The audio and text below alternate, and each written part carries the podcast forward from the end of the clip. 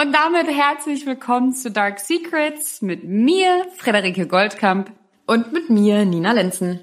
Und diese Woche sprechen wir, wir haben super viele Nachrichten auch dazu schon bekommen in der Vergangenheit und endlich ist es soweit.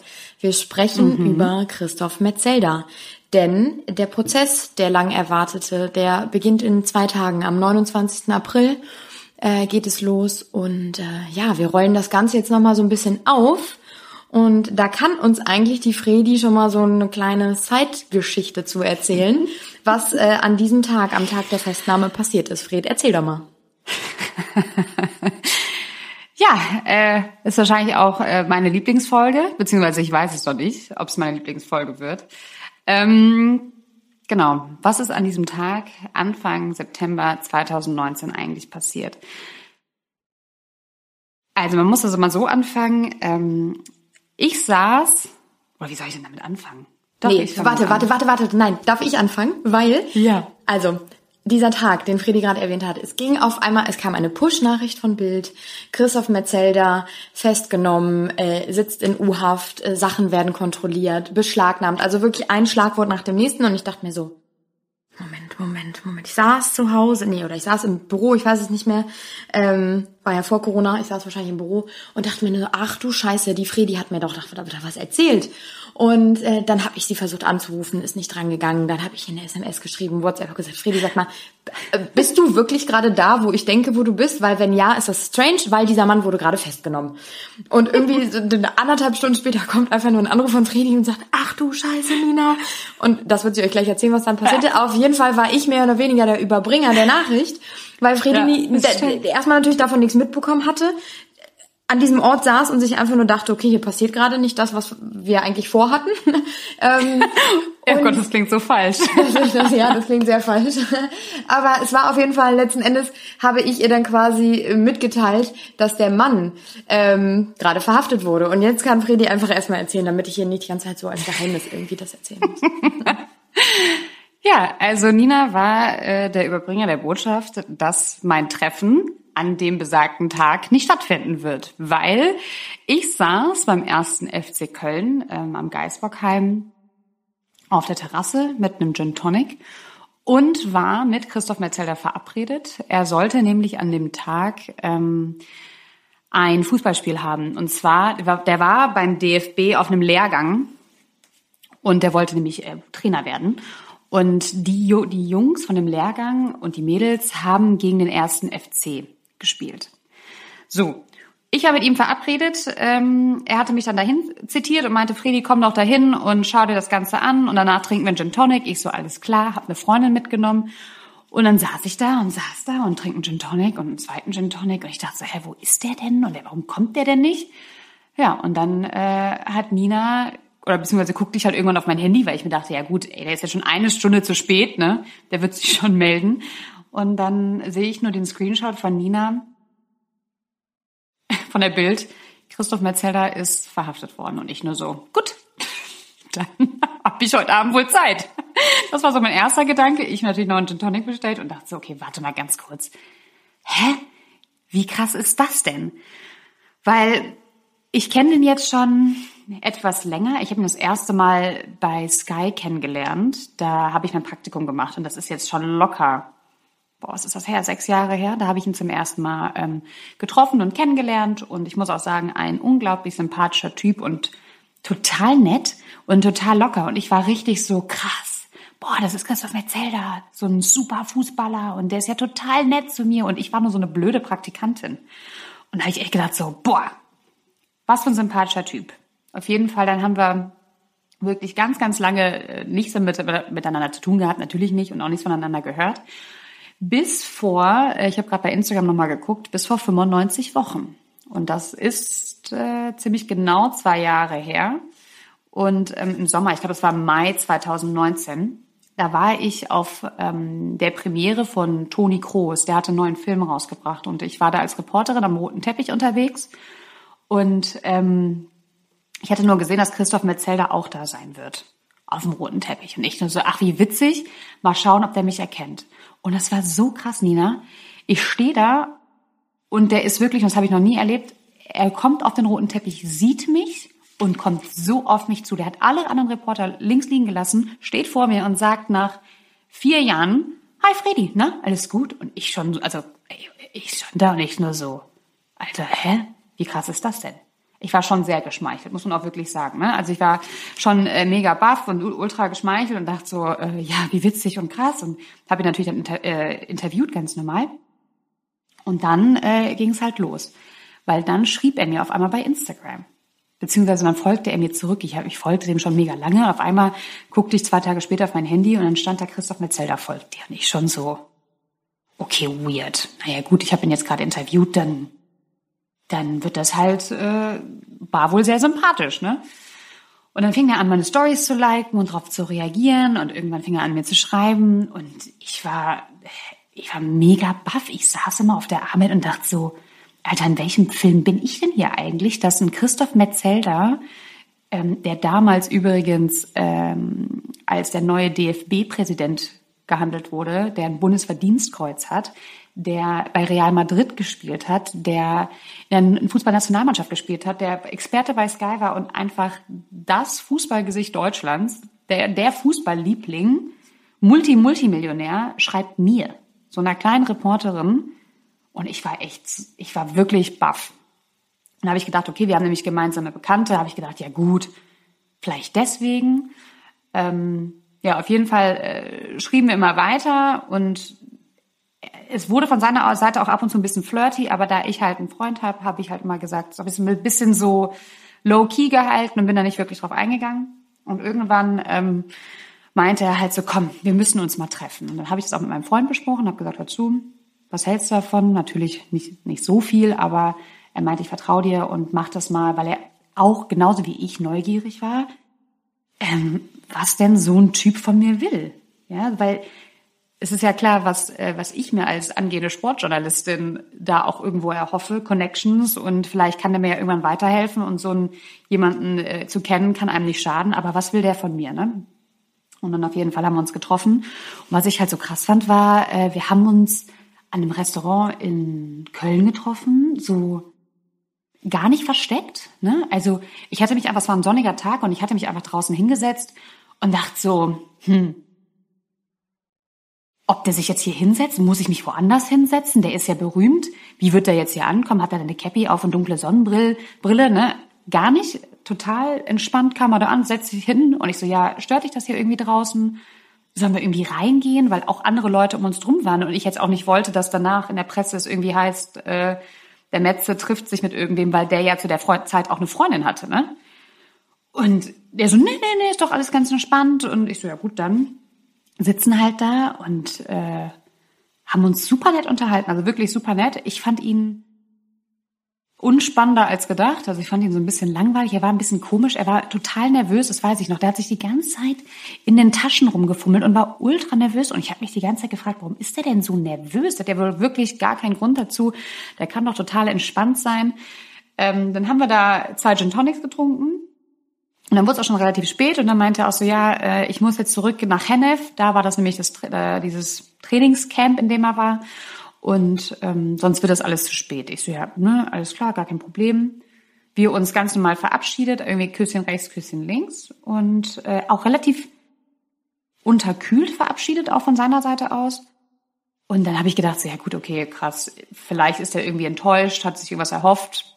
Also wir sind nicht so ganz positiv auseinandergegangen und deswegen war ich dann ultra überrascht, als er mir dann nochmal geschrieben hat und meinte, Ey, ich bin übrigens in, in einer Woche, nee, wir haben uns sonntags auf den Gin Tonic getroffen und Dienstag, genau. Und er meinte, ich bin übrigens in zwei Tagen wieder in Köln, wollen wir uns dann nicht noch, auch noch treffen? Ich so, ja, Dienstag bin ich mit einer Freundin verabredet.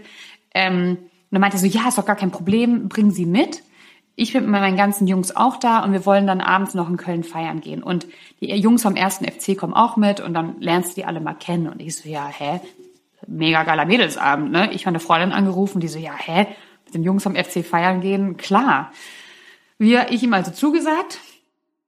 Und äh, hat er noch, genau, und dann hat er mich gesagt, hör zu, ich habe ein Fußballspiel, guck doch gerne zu. Ich so, ja, hä, natürlich. Ich habe noch nie jemanden, also so jemanden Fußball spielen sehen. Ich so, ja, gucke ich mir natürlich an.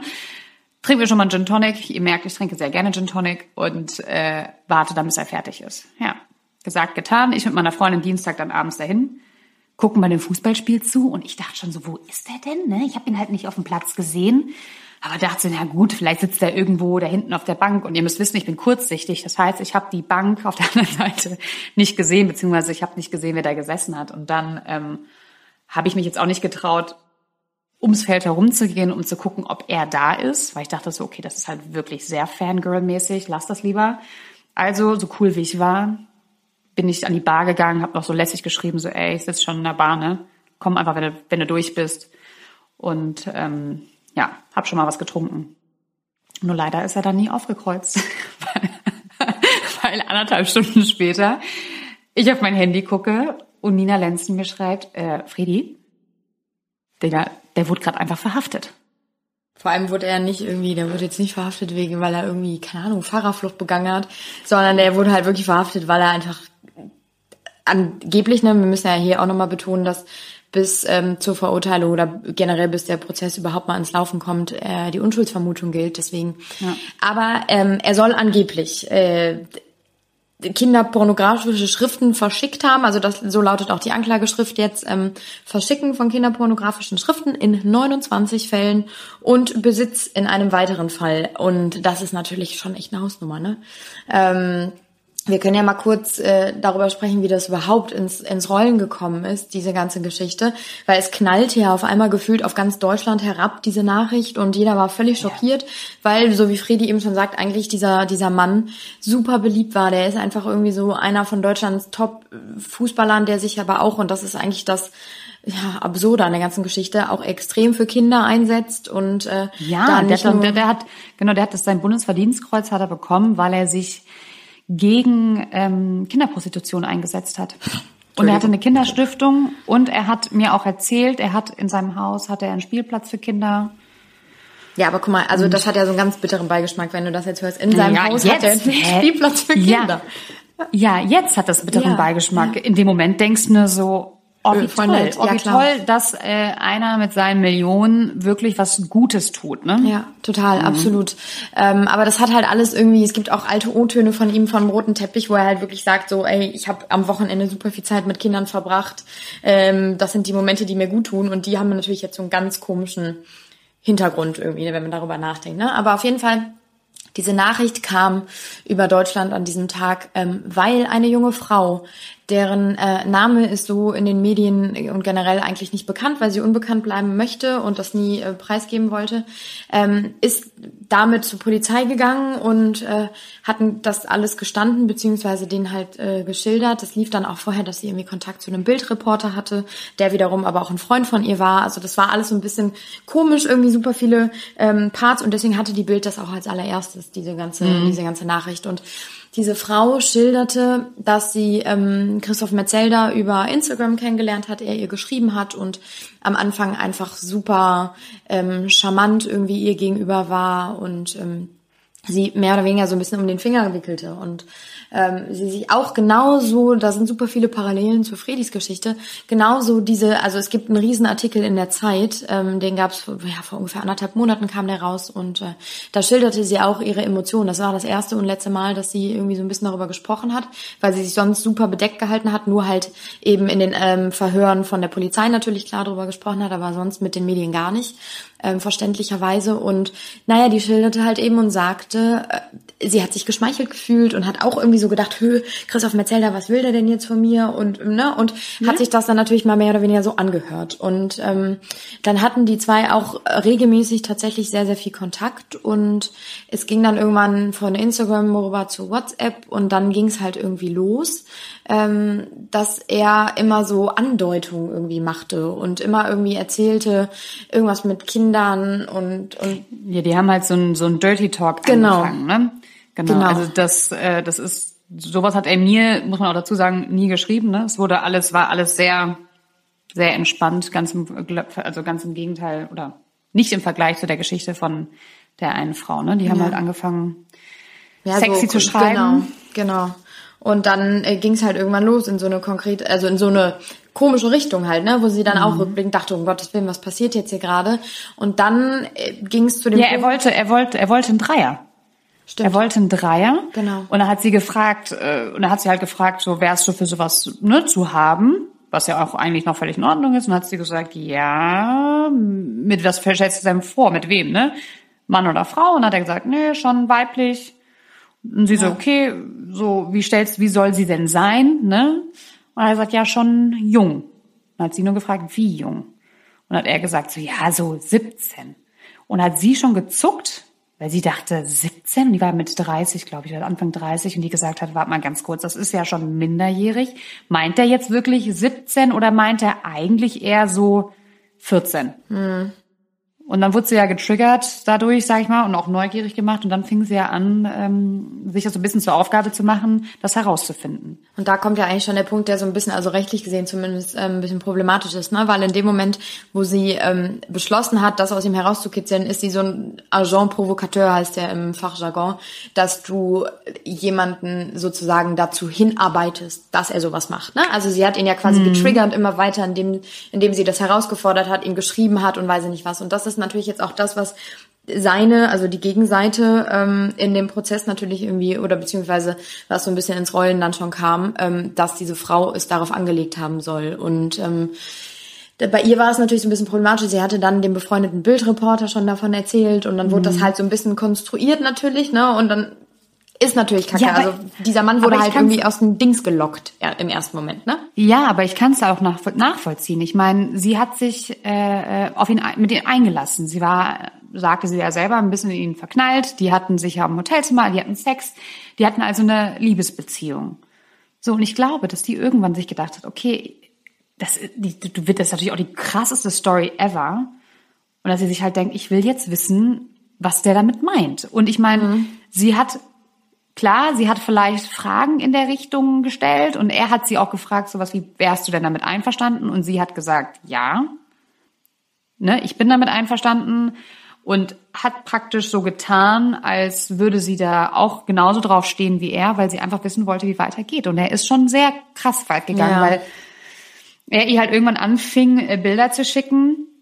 Am Anfang waren sie noch relativ harmlos, am Anfang waren es halt noch so Bilder von Jugendlichen beziehungsweise Kindern am Strand und irgendwann waren es halt, wo sie meinte, war deutlich zu sehen, wie ein minderjähriges Kind von einem Mann, äh, wo das minderjährige Kind auf dem Mann drauf sitzt und ihn reitet. Ich sage es jetzt einfach mal.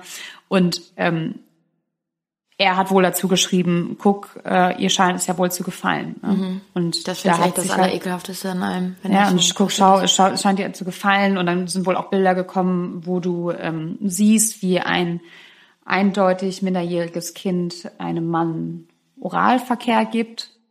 Und ich glaube, da war der Punkt, wo sie gesagt hat, so. Es geht nicht mehr. Ja, es geht nicht mehr. Ich ja. gehe, ich gehe jetzt damit zur Polizei. Und ich finde, ich finde es unglaublich mutig von ihr, ne, dass sie da halt so ein bisschen weiter nachgehakt hat, weil die ja jetzt, wie du schon sagtest oder angedeutet hast, die hat ja jetzt auch mega Probleme. Hm. Klar, also ich meine, äh, ich bin da ganz bei dir, ne? Also es ist ja gut, dass es so, äh, dass sie quasi da irgendwie das so in den Fingern gejuckt hat, dass sie es rausfinden wollte. Aber es ist natürlich auch klar, dass die Gegenseite das so versucht, so ein bisschen als, ja, als jetzt deren, deren Argumentation irgendwie zu nehmen, ne? Dass diese Frau es drauf angelegt hat und auch irgendwie da aus ihm rausgekitzelt hat, was angeblich ja sonst nie rausgekommen wäre, so ungefähr. Aber Tatsache mhm. ist ja, dass, wenn das alles so stimmt, dieser Mann einfach äh, nachweisbar kleine äh, also wirklich minderjährige Kinder irgendwie äh, da in ganz konkreten Stellungen und Positionen irgendwie beim beim Geschlechtsverkehr einfach auf seinem Handy hat, das weitergeschickt hat und alleine das geht halt einfach nicht. Ne? Also das ist mhm. äh, einfach, also für mich ist so sowas ist einfach das ekelhafteste, was was es irgendwie gibt auf der Welt und ich finde ähm, gerade in, in Zusammenhang mit dieser Position, die er hatte und diesem Standing in der Gesellschaft, ist es halt echt übel. Ne? Und ähm, ja, da ging es halt los, ne? Nach dieser, nach diesem Geständnis, was dieses Mädchen da abgelegt hat, diese junge Frau, ähm, ist natürlich erstmal irgendwie die komplette Medienlandschaft in Deutschland ist komplett eskaliert, ne? Ja, aber ich find's auch so mutig, weil das sie sich jetzt mal gegen so einen mächtigen Menschen auch gestellt hat, ne? Mhm, mh, voll, definitiv. Also ich finde das also, echt mutig von ihr. Ich ähm, habe auch mehrfach mit ihrem Anwalt telefoniert ähm, mhm. für einfach Recherchezwecke und so. Und ähm, der sagte mir dann halt auch, ey klar, ne, also da wird erstmal jetzt gar nicht irgendwie vor die Kamera und so, weil eigentlich hat sie überhaupt keine Lust, dass ihr Gesicht in Zusammenhang einfach mit dieser Geschichte steht und da mit Sicherheit auch Gegner irgendwo sind und sie dann dafür schlecht machen und so. Und ähm, deswegen war halt auch dieses Interview, was sie der Zeit gegeben hat, jetzt Anfang des Jahres, irgendwann war das, mhm. ähm, mit, mit äh, falschem Namen, also mit einem veränderten Namen und so, das war halt gefühlt jetzt so salopp gesagt das höchste der Gefühle, was sie machen wollte. Ne? Einfach ja, aber ich fand es super spannend. Fand ich super spannend. Voll spannend, aber auch auch echt ekelhaft. Ne? Also wenn du das so ja. liest, da wird einem ja schlecht, weil du einfach nur denkst, um Gottes Willen, mhm. was ist, musste diese arme Frau ähm, scheinbar mitmachen, aber was ging auch in im Kopf von diesem Mann ab? Ne? Und ähm, ich finde das äh, ja erschreckend. Also tatsächlich, wenn man wenn man sich den Artikel liest, da ist man kriegt man Gänsehaut. Absolut. Und vor allem, ich dachte, ich, hab, ich hatte gar nicht so auf dem Schirm, wann das gewesen sein soll mit ihr, habe aber jetzt äh, vorher nochmal gegoogelt und angeblich, bin mir aber nicht ganz sicher, war das im Zeitraum von Juli bis September 2019. Und das war, da habe ich kurz nochmal einen Schock bekommen, weil ich mir dachte so, what? Warte mal ganz kurz, das ist halt einfach genau die, das ist genau die Zeit, in der ich auch mit ihm Kontakt hatte, ne? Ja. Ich könnte mir wirklich einfach, aber das ist nur meine persönliche Vermutung, einfach vorstellen, dass, weil der, so wie du ja auch schon eben gesagt hast, der hatte ja zu dem Zeitpunkt auch eine Freundin, ne? Also diese Frau ja, ist auch wieder eine, eine ganz andere, ne? Frau. Ähm, und deswegen, ich glaube ehrlich gesagt, ähm, da gab es so viele Affären und Beziehungen irgendwie, die da mhm. parallel liefen und wahrscheinlich hat er einfach nur geguckt, welche Frau ist zu was bereit und, und, und wer würde was mitmachen, was ich vielleicht irgendwie ja. für Fantasien habe. Und dementsprechend hat er das jetzt einfach, also ich sage jetzt mal einfach so ähm, breit gestreut. Ja, so. ja, voll. Und überall, und überall mal angetestet, ne? Ja. Wer, wer, wer springt auf den Zug mit auf und wer halt nicht. Ich zum Glück nicht. Ähm Und ähm, der Anwalt, der Dr. Ulrich Sommer von Christoph Metzelder, spricht von einem klassischen Doppelleben. Das es gab jetzt ein Interview bei RTL und ähm, das fand ich auch eigentlich relativ spannend. Und der Anwalt sagt halt sowas wie, ja, Christoph Metzelder hat ein Doppelleben geführt und war selber davon überrascht, als er, also, also ihm vor Augen geführt worden ist, was er da eigentlich fabriziert hat, ne? dass er das so eigentlich gar nicht nie realisiert hat. Und das mit dem Doppelleben, das kann ich mir auch einfach gut vorstellen, weil, wie du schon sagst, ne, er hatte eine Freundin, nach außen hin war er ähm, der Everybody's Darling und hintenrum hat er dann einfach sein kleines dunkles Geheimnis. Ja. Und, ne, und was ich aber total krass finde in diesem Interview mit dem Anwalt ist, also er sagt, äh, Christoph Metzelder ist sich seiner Fehler bewusst, was ich schon mal total super finde. Ne? Christoph Metzelder ist in Therapie, äh, was ich auch total super finde, und dass er sich dem Ganzen stellen möchte. Das finde ich halt auch irgendwie gut. Ne? Er möchte anscheinend Verantwortung übernehmen. Der Anwalt sagt aber auch, und da habe ich kurz gedacht, so bitte, what? Also er wird halt, der Anwalt wird vom Reporter gefragt, ja, ist Christoph Metzelder pädophil? Und da sagt der Anwalt halt, nee, der Mann ist nicht pädophil, der brauchte einfach nur einen Kick. Und da habe ich mir nur gedacht, so, Ne, weißt was, was? Ja, ekelhaft. Also, ne, aber das ist ja wieder so ein Punkt, den wir ja auch schon öfters thematisiert haben in diesem Podcast. Ich glaube, je erfolgreicher und je, je krasser du bist irgendwie, je mehr du in der Öffentlichkeit stehst und von allen mehr oder weniger gefeiert wirst als, als Held, desto langweiliger wird es für dich irgendwann und so normal und dann suchst du dir halt immer den, die nächste Stufe irgendwann, ne? Und mhm. wie oft ist das bei so erfolgreichen, ich will jetzt nicht nur Männern, es gibt mit Sicherheit auch Frauen, aber in dem Fall Männern, äh, sagen, die einfach dann äh, so, solche Fantasien plötzlich ausleben, ähm, einfach nur, weil sie wissen, es ist verboten. Es ist irgendwie von der von der Gesellschaft nicht an, akzeptiert, offensichtlich nicht. Und äh, deswegen ist all das, weil sie haben alles. Die haben wirklich alles im Leben, was man sich nur vorstellen kann und mhm. wünschen kann. Und dann ist es halt dieser neue Kick, den er auch erwähnt. Na, aber ich, also das ist um Gottes Willen überhaupt keine Entschuldigung für irgendwas. Deswegen äh, sage ich also, das nicht. Ich kann, aber, ja. Ich kann mir das mit dem Kick vorstellen. Also, dass, ähm, dass die beiden sich irgendwie aufgebauscht haben oder wie du schon sagst, irgendwie er dann Lust hatte, irgendeine Fantasie irgendwie auszuleben, ne? Dass es sich vielleicht auch hochgeschaukelt hat mit der einen Dame, dass er vielleicht gar nicht am Anfang gar nicht die Intention hatte, dass es so eskaliert, sage ich jetzt mal, und dass es dann einfach in deren Sextalk immer krasser und immer krasser und dann waren sie auf einmal äh, bei Kindern. Ja, sehr aber komisch ist. Ähm, ich finde, ja, definitiv ist mit Sicherheit auch so, wenn das alles so passiert ist, kann, kann man sich das gut vorstellen. Ähm, wo, wo ich dann immer nur drüber stolpere, dass ähm, er irgendwie, also insgesamt 29, mindestens 29 Kinder pornografische Schriften irgendwie weitergeschickt haben soll. Und das machst du nicht, wenn du das das erste Mal irgendwie so ein bisschen hochschaukeln mäßig mit einer Frau, um zu gucken, wie weit man geht und welche sexuellen Vorlieben man irgendwie da austestet. So, also das, das ist ja wissentlich und absichtlich irgendwie auf dem Handy gehabt und einfach wahrscheinlich nicht nur ihr, sondern auch anderen Leuten dann in dem Fall rumgeschickt. Und was ich so ekelhaft oder so krass fand in diesem, in diesem Interview mit dem Anwalt, dass er dann halt wirklich so, wie du schon sagst, nee, der ist nicht pädophil.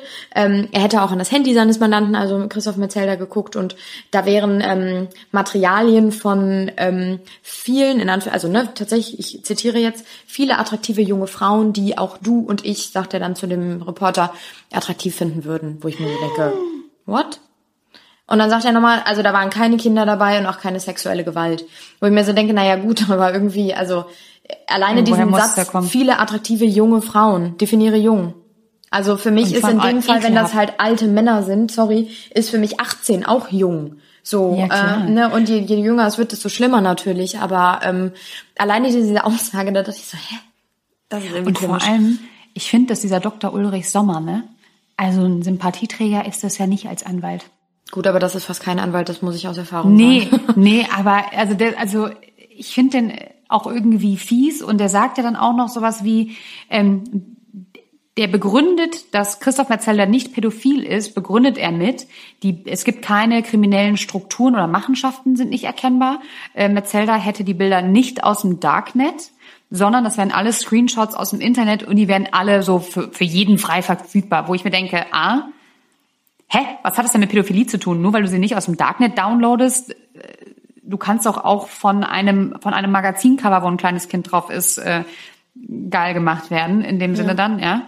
Was hat das denn mit Pädophilie zu tun? Habe ich überhaupt nicht verstanden. Und dann dachte ich mir, also ich habe persönlich noch nie im Internet frei zugänglich irgendwelche Bilder oder Videos gesehen, wo man Kinder im sexuellen Akt mit erwachsenen Männern sieht. So, und da habe ich echt gedacht, das ist so ein, weiß ich nicht. Ganz, also klar, er, er muss ja auch äh, äh die Seite von Metze ergreifen und die Frau schlecht machen, weil er schiebt ihr ja auch die äh, Schuld so ein bisschen zu, ne? Ja klar, der sagt, ja dazu sie sei die Provokateurin, ne? Und sie hätte es darauf angelegt und das wäre eine verbale Initiative gewesen, wo ich mir einfach nur dachte, naja gut, okay, wenn das offensichtlich so krass war und der arme Metzelder so ungefähr, warum antwortet ja, genau. er dann darüber? Warum geht er darauf ein? Ähm, vermeintlich, ne? Also wir müssen ja hier eigentlich echt die ganze Zeit auch im Konjunktiv reden, aber ähm, das sind halt so Sachen, wo du dir einfach nur denkst, okay, was? Also ich meine, jeder normale Mensch mit gesundem Menschenverstand weiß, wenn dein Gegenüber, egal ob Mann oder Frau, dir solche Sachen irgendwie anbietet oder sagt, ja, lass uns drüber reden, dass du dann sagst, hey, nee, stopp mal ganz kurz, das ist halt eben nicht normal, ja. ne? Und wenn ja. diese Frau das so so gemacht haben soll, dann wäre eigentlich gerade, sorry, aber Christoph Metzelder, der sich für Kinder einsetzt und irgendwie ein Bundesverdienstkreuz für seine tollen Taten bekommt, gerade derjenige sollte sagen, hey, ciao. Also mach mal bis hierhin und nicht weiter, das ist nicht normal. Ja, absolut. Also zu diesem Interview, ich finde, da sind wahrscheinlich schon ein paar nachvollziehbare Sachen dabei und ähm, ich habe mich auch irgendwie gefreut zu hören, dass der ähm, Metzelder sich so ein bisschen in Therapie begeben hat. Ne? Ja. Weil ich zum Beispiel nicht glaube, dass das ein, ein bösartiger Mensch ist. Das kann ich mir nicht vorstellen. Ich kann es mir wirklich nicht vorstellen. Ich kenne ihn jetzt nicht gut, aber ich weiß nicht, also ich war, ich war krass geschockt, weil ich mir dachte, das, das habe ich, hätte man im, wäre man im Leben irgendwie äh, nicht drauf gekommen. Und ich finde halt auch, und das hätte ich von dem Anwalt auch so ein bisschen, hätte ich irgendwie cooler gefunden, wenn er halt gesagt hätte, hör zu, ähm, mein, mein Mandant hat anscheinend eine Neigung, die ähm, nicht in Ordnung ist, über, mit der, die wir therapieren müssen. Und dieser Mann äh, braucht Hilfe. Und das, also, weiß ich nicht, wäre ich fein damit gewesen als ähm, die Tatsache, dass er halt versucht, jetzt der Frau sie irgendwie ihr die Schuld zu geben und zu sagen, ja, sie hat ihn provoziert. Ne? Gut, aber klar, also rechtlich gesehen ist es natürlich auch so, ne? Also das, was sie gemacht hat, ist eigentlich nicht nicht legal gewesen, mehr oder weniger. Und das darf man halt auch nicht vergessen, dass es da so bestimmte Richtlinien in unserem Staat irgendwie gibt. Aber klar, also letzten Endes, da steht halt diese ähm, dieser, dieser Unterschied oder beziehungsweise zwei Seiten, dieses Menschliche, wo wir alle sagen würden, krass, ja, finde ich super, dass sie das gemacht hat und das war voll mutig mhm. und dadurch ist es rausgekommen. Ich glaube, so würden wahrscheinlich 99 Prozent der Leute wahrscheinlich reagieren. Aber es gibt halt auch eben diese andere Seite, wo du sagst, naja gut, wir leben in so einem Staat, wo rechtlich zum Glück ja alles irgendwie abgesichert ist.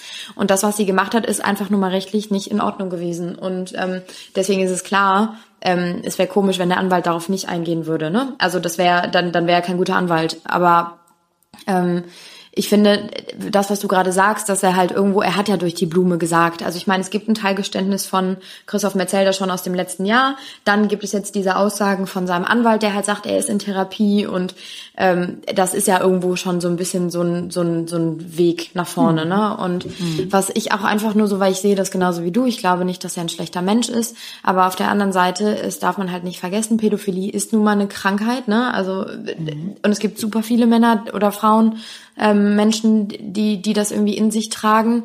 Und das tut mir unfassbar leid für jeden, der das irgendwie in sich trägt, weil das, glaube ich, ein absoluter Krampf, also wirklich wortwörtlich ein Krampf im Innern sein muss. Ähm, mein Verständnis hört nur einfach auf, wenn man sich äh, weil ich glaube, jeder, der einen gesunden Verstand hat, weiß, dass das nicht richtig ist.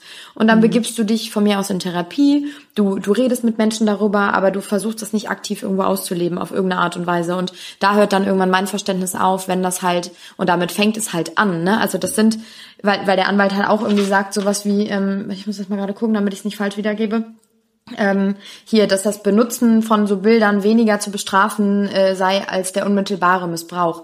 Klar, kann man sagen, hey, ja klar, der hat lieber so Bilder benutzt, der Mensch im Generellen, und äh, sich nicht an dem Kind vergriffen, aber damit fängt es ja an. Also irgendjemand hat diese Bilder gemacht und da ist eine Straftat dahinter, das ist was absolut ekelhaftes.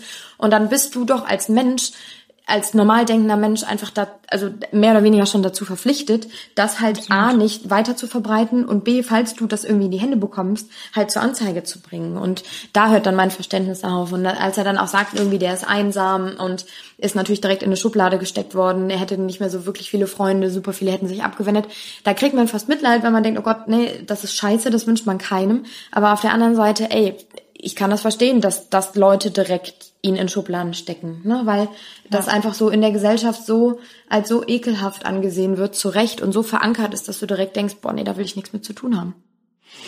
Ja, ich hab, es gibt auch eine Umfrage der Uni Dresden und die sagt auch, dass irgendwie jeder zweite von uns ähm, sagt, dass Pädophile hinter Gitter gehören, auch wenn sie keine Straftat mhm. begangen haben. Ne? Mhm. Also und das weiß ich nicht, das sehe ich nicht so. Nee, ich auch nicht. Muss ich tatsächlich sagen, weil ähm, man weiß nicht, man weiß nicht unbedingt, wie diese sexuelle Neigung zu Kindern entsteht. Ne? Also es gibt verschiedene Meinungen. Es, manche sagen, es ist Genetik, ähm, manche sagen, es ist Erlebtes. Vielleicht wurden die Person auch als Kind selber missbraucht und andere sagen wieder, es ist eine Entwicklungsstörung des Gehirns. Das Gehirn hat irgendwie manche Sachen sind ein bisschen anders beziehungsweise werden anders äh, ange, angepolt.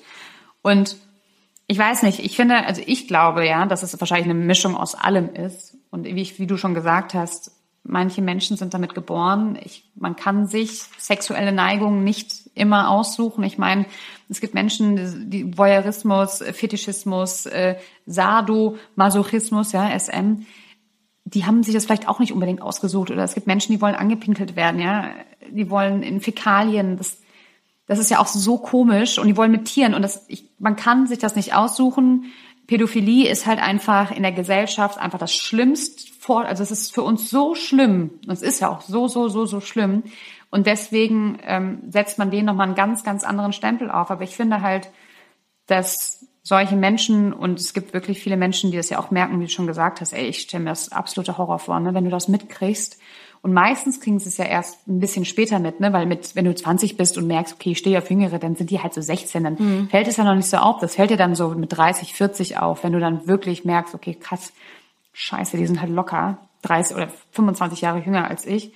Ähm, und ich finde halt, dann sollte man sofort sich Hilfe suchen. Und es gibt es ja auch. Ich glaube, das heißt, sie ähm, nicht Täter werden oder ich möchte ja, nicht Täter ja, werden. Ja, eine super und die setzen sich genau und die setzen sich halt genau damit auseinander und ähm, Menschen, die diese Neigung haben, die ja, die, die isolieren sich auch ganz oft und haben auch ganz oft schlimme Depressionen und ich kann es verstehen. Ey, wenn Klar. ich das hätte, wenn ich das hätte, ich würde mich, ich würde mich von der Brücke stürzen. Was machst du dann? Da drehst mhm. du doch durch. Und ähm, deswegen kann ich mir auch vorstellen, dass Christoph Metzelder wirklich ein Doppelleben geführt hat, weil der hat doch wahrscheinlich, also wenn er das, wenn er das, der hat es, sagen wir, ne, wenn er das haben sollte, dann verdrängt man das ja, weil man ja auch weiß als schlauer Mensch, das ist falsch. Also kämpfst du dagegen an, du verdrängst es die ganze Zeit. Vielleicht sogar ähm, engagierst du dich für Kinder, ja, um dir selber vielleicht auch zu beweisen, ha, schau, ich habe mich selber im Griff, mhm. ja, ich werde nicht übergriffig. Also begebe ich mich, äh, das machen ja ganz viele, die, die sind dann irgendwie immer um Kinder rum, um sich selber was zu beweisen. Und vielleicht setzt man sich ja dann auch noch für Kinder ein, in, in Form einer Organisation, vielleicht auch um sein schlechtes Gewissen zu beruhigen. Das weiß, weiß man ja nicht, ne? Und ähm, keine Ahnung, dann hast du dieses riesige Geheimnis irgendwo in deinem stillen Kämmerlein, was du, wo du weißt, dass du es niemals nach außen tragen darfst oder willst. Und dann findest du diese eine Person, mit der du darüber sprichst und du merkst, ach guck, der geht es genauso. Die kitzelt das quasi ja. jetzt gerade so aus mir raus. Genau. Ne? Mhm. Boah, und was meinst du? Und das, also angenommen, das stimmt alles. Was meinst du, was das für eine Erlösung auch sein muss für einen Menschen, der dieses Geheimnis hütet und immer für sich behalten muss? Der hat eine, eine Ex-Frau, der hat eine Tochter, ja, der weiß ja, dass das nicht gut ist, weil du kannst mir nicht erzählen, dass man das für sein eigenes Kind will. Ne? Mhm. So. Und dann hütest du dieses Geheimnis und äh, es macht einen ja auch irgendwo krank. Und dann findest du jemanden, einen Gleichgesinnten, sage ich mal. Und ich kann mir vorstellen, dann sprudelt es nur so aus einem raus.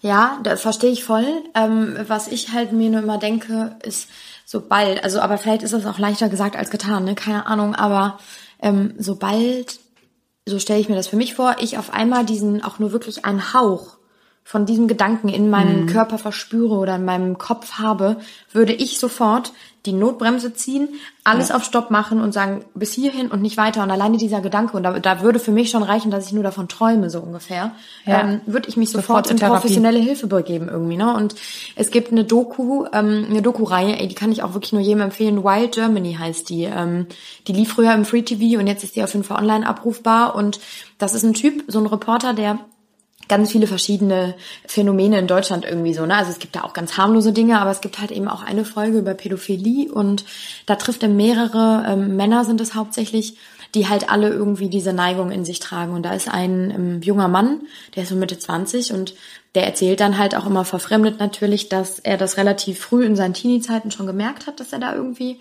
ähm, sage ich mal, abnormale Gedanken hat und ähm, hat sich dann auch relativ schnell in Therapie begeben, weil er wusste, es ist nicht normal und er mhm. wollte das nicht, dass sich das weiter in seinem Körper quasi ausbreitet mhm. und ähm, ist da ganz, ganz aktiv mit umgegangen. Seine große Schwester ist dann irgendwann Mutter geworden und ähm, er wusste halt, oh Gott, wenn ich mit dem Kind mhm. alleine bin, keine Ahnung, und ist dann direkt zu seiner Schwester, hat gesagt, pass auf, ich habe die und die Gedanken, ich weiß, dass es nicht normal ist, ich bin in Therapie. Wenn du nicht möchtest, dass ich Kontakt zu deinem Kind habe, dann ist das vollkommen okay. Und die Schwester ist meines Erachtens so cool damit umgegangen, hat gesagt, pass auf, du, du gehst so gut damit um, gerade du weißt, dass es nicht richtig ist. Lass uns doch so anfangen, dass wir erstmal zusammen irgendwie Zeit verbringen und du einfach diesen normalen Umgang lernst irgendwie, ne? Weil ja. ich glaube, wenn du so einem Menschen dann gänzlich irgendwie alles da wegreißt, wird das im Zweifel wahrscheinlich nur noch schlimmer. Ähm, ja. Und so, und das hat er auch gesagt, war für ihn, das war so eine Erleichterung, dass er das offen ausgesprochen hat, in Therapie war und so gesund dann damit umgehen konnte. Und der sagte halt ein paar Jahre später, ähm, äh, er traut sich selber noch nicht 100 Prozent, aber diese Gedanken sind weg und dieses Bedürfnis. Und er sagt halt, und das ist halt einfach so viel besser, als, als äh, da irgendwie das zu unterdrücken, weil das wird ja, wir kennen das ja alle, wenn du irgendwas unterdrückst, egal was, das kann was ganz Banales sein, dann wird's nur noch schlimmer. Und irgendwann wird's größer und größer genau. und größer und es wird auch dann eigentlich dadurch nur noch spannender. Genau, das ist es. Ja. Und und das war's halt, ne? Und deswegen, äh, also ganz ehrlich, es mag sein, weil wir, wir, wir driften hier gerade so in dieses Pädophilie-Thema ab, dass Christoph Metzelder vielleicht wirklich gar nicht pädophil war, sondern einfach nur diesen Kick von mit jüngeren Frauen sich gesucht hat oder ne? Also keine Ahnung, aber Hä? nee, wenn man wenn man äh, ja, aber okay, angenommen, angenommen, er ist es nicht und hat sich einfach nur den Kick gesucht. Aber diese Bilder haben ihn ja offensichtlich ja, angeturnt. Und, ja. und dann muss es, das ist ja meine Frage wirklich, kann man, und ich habe, ich kann sie mir nicht beantworten, kann man durch Bilder von jungen Mädchen angetörnt sein, werden, ohne pädophil zu sein? Ich weiß es nicht. Ich weiß es nicht. Ich weiß es nicht, ob das vielleicht dann das doch geht, weil man sagt, es ist in dem Moment unser Sex-Game Ja, aber guck mal, nee, warte mal. Lass uns mal von einem gesunden Menschen, so wie, also ich maß uns jetzt mal an, dass wir zwei gesund sind. Wenn ich sehe, wenn ich irgendwie Materialien sehe von einem kleinen Kind, von einem jungen Mädchen, was auch immer, in einer ganz konkreten äh, Stellung irgendwie oder Position oder bei einem Akt, da wird, da wird mir schlecht, da möchte ich heulen, da möchte ich schreien, da möchte ich die Menschen, die das irgendwie auch nur ansatzweise mit verantworten, äh, möchte ich am liebsten einfach aus dem Fenster schubsen, keine Ahnung. Also das sind ja ganz, ganz krank, krasse Gefühle, die du dann in dir hast, ne? Du, die dir direkt sagen, das ist nicht richtig. Und ich glaube, wenn du auch nur anfängst, das nicht als richtig zu, nicht als unrichtig zu empfinden und ähm, dann im, im schlimmsten Fall davon auch noch sexuell erregt zu werden, ja, dann ist das definitiv Pädophilie in meinen Augen.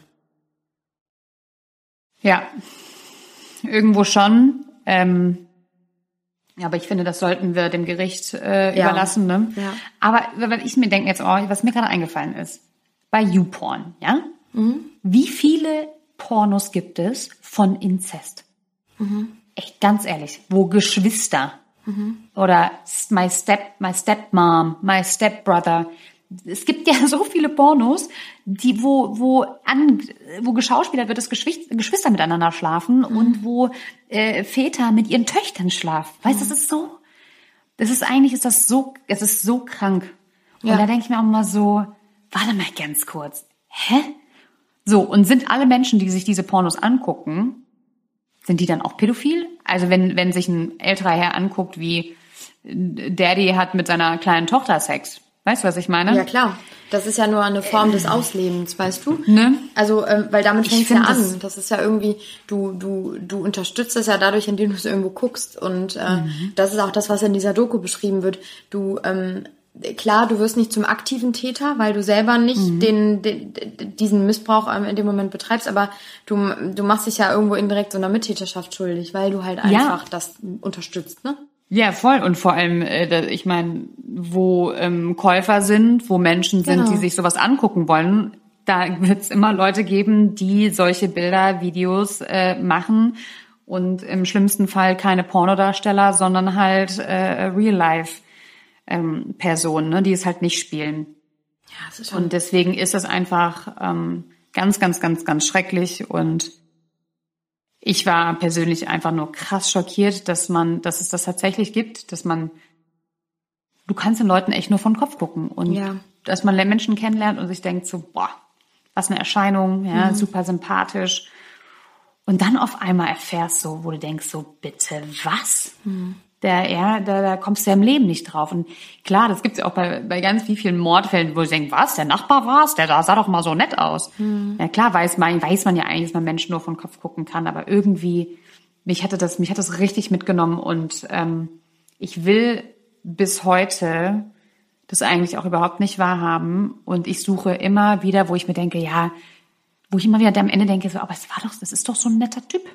So, weißt du, dass ich das irgendwie versuche, schön zu reden, schön zu denken, irgendwie, ja, so geht's mir und ähm, äh, ich hoffe, dass er, ich finde es toll, dass er sagt, er möchte irgendwie zu den Konsequenzen stehen, dass er sie nicht ins Ausland abhaut, dass äh, Ja, der gut, Anwalt aber- meinte ja auch, Aber Friedi, der kann gar nicht ins Ausland abhauen, ne? Also das war ja auch ja, aber direkt doch von wenn, nach an. dem, nach dem, aber nach dem Verfahren natürlich. Ja, komm, Wenn das Verfahren, wenn, wenn er, wenn, keine Ahnung was, aber ich weiß, ich weiß nicht, was ihm blüht. Was blüht ihm? Eine Bewährungsstrafe, eine, eine Haftstrafe. Weißt du das? Mit Weiß man Sicherheit. gar nicht, ne? Nein, nee, das war, also ich, den, den Stra das Strafmaß weiß ich nicht. ne? Aber guck mal, also wenn das wirklich alles rauskommt, dass es so stimmt und er, ich kann mir vorstellen, dass die eh einen Deal machen, also Tag 1 Verhandlungstag Mhm. am 29. und damit war es das dann auch schon wieder, weil Staatsanwaltschaft und äh, sein, seine Verteidigung da irgendwie einen Deal machen, aber ähm, äh, jetzt in der Zeit war er, also er ist ja irgendwo mehr oder weniger unsichtbar, man kriegt ja gar nichts mehr von ihm mit, aber Tatsache ist, er ist nie ins Ausland gegangen oder so, aber das kann er auch nicht, weil er überall, also deswegen gab es auch kein, keine Kaution irgendwie, die auf ihn angesetzt wurde oder so, weil er halt einfach so bekannt ist, egal wo der wäre, wahrscheinlich auf der Welt, irgendwer würde sagen, hör mal, der ist hier, sucht ihr den gerade, ab nach Hause, ne, ab nach Deutschland mit dir wieder. Nee, aber ich meine jetzt, ich meine jetzt äh, nach dem Verfahren. ja gut, je nachdem, äh, der, was, der Anwalt was, dann. Was für eine Strafe er bekommt, kann er ja gar nicht ins Ausland dann. Ne? Weiß man halt nicht. Aber ich könnte mir schon vorstellen, ehrlich gesagt, dass, ähm, dass wenn er weiß. hier verurteilt würde und, ähm, und das alles rauskommt, dass es das irgendwie alles stimmt oder teilweise stimmt, dass, ähm, dass er dann aktiv wahrscheinlich auch an die Öffentlichkeit damit geht und quasi aktiv zeigt, was er dagegen tut. Also, ne, so wie du jetzt schon sagst, dass der Anwalt sagt, mhm. er ist jetzt schon in Therapie seit anderthalb Jahren und so und beschäftigt sich mit den Fragen, die irgendwie um Sexualität, Frauen und so weiter gehen. Das ist ja schon so ein erster Step, um irgendwie zu zeigen, ey, ich bin bereit, was dagegen zu tun, ne? Ah, das ist schon. Aber ich meine, das ist so krass, wenn der hier, also wenn der wenn das Ganze vorbei sein sollte, egal welches Strafmaß, ob jetzt in einem Jahr, in fünf Jahren, keine Ahnung, und der tatsächlich wieder in die Öffentlichkeit tritt, Alter, das finde das ist schon krass, weil ganz Deutschland weiß, wer er ist, ganz Deutschland weiß, was er mhm. getan hat, ganz Deutschland hat eine Meinung und der ist einfach verbrannt, sowas von verbrannt und abgestürzt in der Meinung der Menschen. Und wenn er dann ehrlich krass da steht und sagt, hört zu, Leute, ich habe Scheiße gebaut, ich tue jetzt was dagegen, ich habe diese Neigung und ich, keine Ahnung, vielleicht wird er auf einmal dann der äh, Große, so nach dem Motto hier, weißt du, die Menschen, die sind umdrehen und dann mhm. ganz krass sich dafür einsetzen. Mhm. Also das, das wäre, das wäre schon, boah, ja, mutig. Ich glaube letztendlich, also wenn, wenn du, wenn du dich nicht irgendwie komplett, weil so wie du schon sagst, du bist nach so was, bist du verbrannt, egal ob prominent äh, äh, Mensch und was du davor in deinem Leben getan hast und was für ein Gutmensch du vorher wahrscheinlich warst. Ähm, wenn sowas um dich, das, das war auch das, was wir damals alle in der Redaktion, als dieses, als diese Schlagzeile kam, gesagt egal ob stimmt oder nicht, du bist ja erstmal verbrannt. Du, ja. du bist, also das ist, das ist so, ein, so eine Brandmarkung, die du auf dir trägst für immer wahrscheinlich, weil jeder verbindet dich sofort. Ach krass, da gab's doch mal diesen Prozess wegen dem und dem. Selbst wenn es nicht stimmt, die Leute haben eher das im Kopf, was, was damals dann war. Und ich Absolut. glaube, wenn du, wenn du als Mensch, der, als Person der Öffentlichkeit, wenn du nach so einem Prozess und nach solchen Vor, ähm, Vorwürfen dir überlegst, du möchtest wieder aktiv ähm, irgendwie in der Öffentlichkeit, in welcher Form und welcher Größe und Stärke auch immer, dann musst du genau sowas machen. Dann musst du aktiv irgendwie damit mhm. umgehen und sagen, hey Leute, hier, ich habe es auch geschafft, whatever. Aber weil ansonsten kannst du ja einfach nur von der Bildfläche verschwinden. Also eine andere Option ja. gibt's ja nicht. Ich denke auch immer ähm, ganz viel an seine Tochter, ne? Das ist halt auch. Die ist ja auch alt genug, das mitzubekommen. Horror. Ja. Horror, Horror, Horror, ja. Aber also, ich bin gespannt, wie das jetzt in zwei Tagen, absolut. Äh, was da passiert. Ich denke mal, das wird auch wieder ein sehr medienträchtiges Ereignis werden irgendwie. das ähm, stimmt. Da ist ja irgendwie gefühlt, warten da ja alle gerade drauf. Ähm, aber ich bin auch sehr gespannt. Ich bin sehr gespannt, was da passiert, was gesagt wird, was, äh, was am Ende entschieden wird und wie das Ganze ja. ausgeht. Und äh, was mich noch interessieren würde, wenn ihr eine Meinung dazu habt, ne? also diese eine Umfrage hat ja ergeben, dass jeder zweite von uns der Meinung ist, ähm, Pädophile, Pädophile müssen hinter Gitter, egal ob sie ähm, was getan haben oder nicht. Würde mich mal wundern, was ihr dazu sagt. Äh, wir haben einen Instagram-Post dazu gemacht und schreibt doch einfach mal in die Kommentare, ähm, wie ihr das so seht. Ne? Dark Secrets, der Podcast auf Instagram. Und noch was Kleines, ganz zum Schluss würde ich sagen, wir haben so, so viele Nachrichten bekommen von Leuten, weil wir in der letzten Folge ja gefragt haben, sind wir zu leise, sind wir laut genug, ähm, weil wir das immer mal wieder gehört haben. Es gab super viele, die gesagt haben, es ist total normal bei ihnen. Dann gab es wieder welche, die mhm. gesagt haben, es ist viel zu leise, ich kann euch teilweise gar nicht hören. Ähm, fairerweise muss ich sagen, ich habe es immer noch nicht, also ich sehe da keinen roten Faden, bei wem das jetzt ist und bei wem nicht. Ob plattformabhängig, irgendwie ich glaub, das ist abhängig. Bei, bei, bei iTunes. Nee, es gibt auch super auch viele, die hm. bei Audio Now hören oder eine ganz andere ähm, Plattform. Deswegen ähm, kein Plan. Ähm, wir versuchen das jetzt irgendwie mit unserer tollen Feli irgendwie hinzukriegen. Falls es ja. immer noch so sein sollte, bitte sagt uns nochmal Bescheid, weil irgendwie wollen wir da, äh, es gab super viele Nachrichten, wo die auch wirklich sagten, boah, ich höre euch so gerne, aber es geht einfach nicht. Das ist echt? natürlich, ja, das ist natürlich echt schade dann, ne? Voll. Wir machen einfach jetzt mal auf volle Pulle richtig laut und dann müssen wir halt einfach leiser drehen. Bevor sie alles bei den Leuten, die sonst normal hören, ja, werden genau. erstmal die Ohren weggefetzt. so, Sorry für den Tinnitus. ja, es hat uns wieder richtig viel Spaß gemacht. Wir wünschen euch einen wundervollen Dienstag und eine wunderschöne Woche. Wie gesagt, Donnerstag geht's los mit dem Prozess. Bleiben Sie dran, dran, dran. und ähm, ja, wir haben euch alle ganz da lieb. Tschüss. Tschüss.